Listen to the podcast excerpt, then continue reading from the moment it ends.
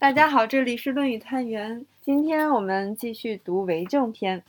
子曰：“吾与回言终日，不违。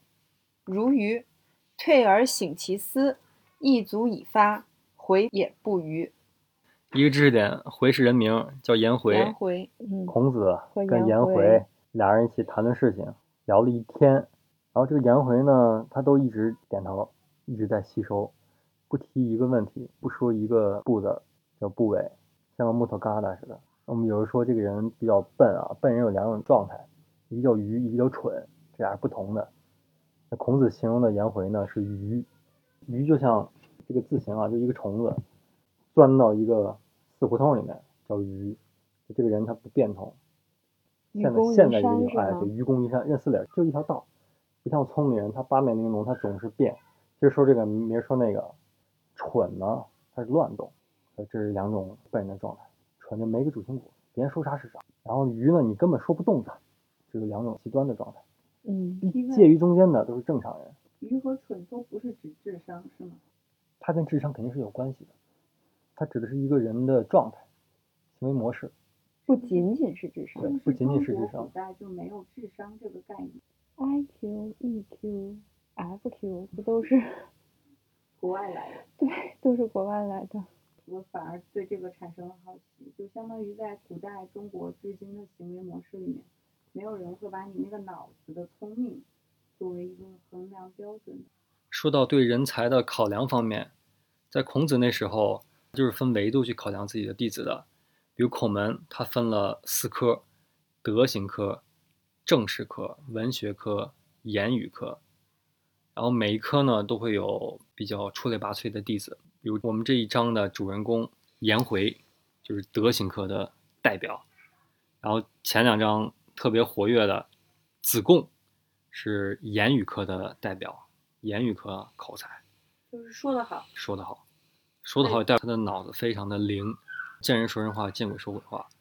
子贡在后世当了鲁国的大臣，出使各个国家，也是到每个国家都可以赢得当时国君亲信，然后非常好的完成了祖国派给他的政治任务。他全靠了自己的三寸不烂之舌，因为出去做这种使节工作，就是言辞口令。这是第二个言语课。文学课能写，笔头的好，他可能不会说话，很木讷，但写出来的东西就是特别的打动人。上一章的子夏就教出来了那么多弟子的，他教的人有打仗的，有做宰相的，有国君，他教出弟子是什么样的都有。那还有一个就是为政的，他可能不会写文章，口才也不好，但就是处理政务特别的强。比如后面经常会出现的子路，后来都是当过执政大臣的，只是粗粉。言语肯定是一个维度的。然后我们再回来啊，说这个德行科的颜回，颜回最开始给孔子留下的印象就是愚。那这个愚呢，是从他的言语看出来的。因为跟孔子两个人相处过程中，这个人的状态他不是那么灵气的一个人。但是有一个转折，说的是退而省其思。意思就是我跟他相处，我用我的肉眼去看他，他是那个状态，像个榆木疙瘩一样。退就是他回到自己的生活中。那颜回生活也描述过嘛，一箪食，一瓢饮，居陋巷，人不堪其忧，回也不改其乐，就是颜回自己的生活的状态。之前我们也说过，贫而乐道的那种状态，就是颜回的一个写照。那孔子私下里观察颜回自己生活的状态，叫退而省其思。就是他自己独处的时候，独处的时候是更容易暴露一个人的时候。有一些人在面前的时候表现的特别的儒雅有礼，一回来以后，在家里面整个就散开了，骄奢淫逸啊。颜回是反着的，他在孔子面前木讷的不行，一回到自己那儿特别的聪明，做事情又有条理，又不为大体，叫退而省其思，亦足以发也。这个发有一种举一反三的感觉。就孔子教他的所有东西，他都是接收了的，在课上。课上孔子看到什么是无为，他全都是说什么就跟老师点头点头，不知道他学没学懂。回过头一看，不仅学懂了，还能发，他是把他给学活了。因为经常有弟子们不懂的问题去问颜回的，颜回就给他解释通了。你发现孔子说话，他有时候就点你，点人，说一句，对他说一句，剩下让你自己去想，你想不通你再去问。就像刚才有一个说的无为，嗯，无为就完了，很多时候就是这样。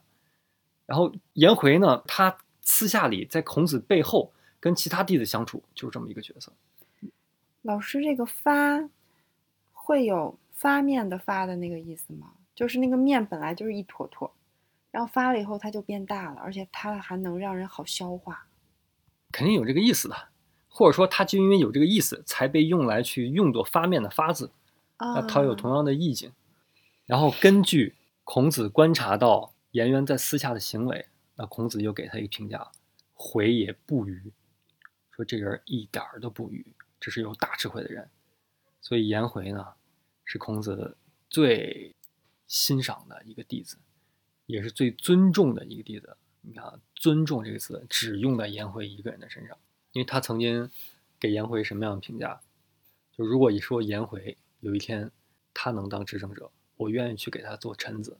对别的弟子都没有过这样的评价，乃至于对已经是执政者的弟子，他都没有表示过想去出使的意愿，那就说明颜回的德行特别好。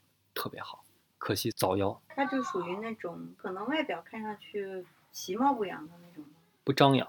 嗯，一般说一个人有德，他本身就是这种很低调，该有都有，就是那种有十个说一个，嗯，会咬人的老虎，厉害，嗯，不叫。什么鬼？哈哈哈哈！好的。哦，谢谢老师。向颜回学习。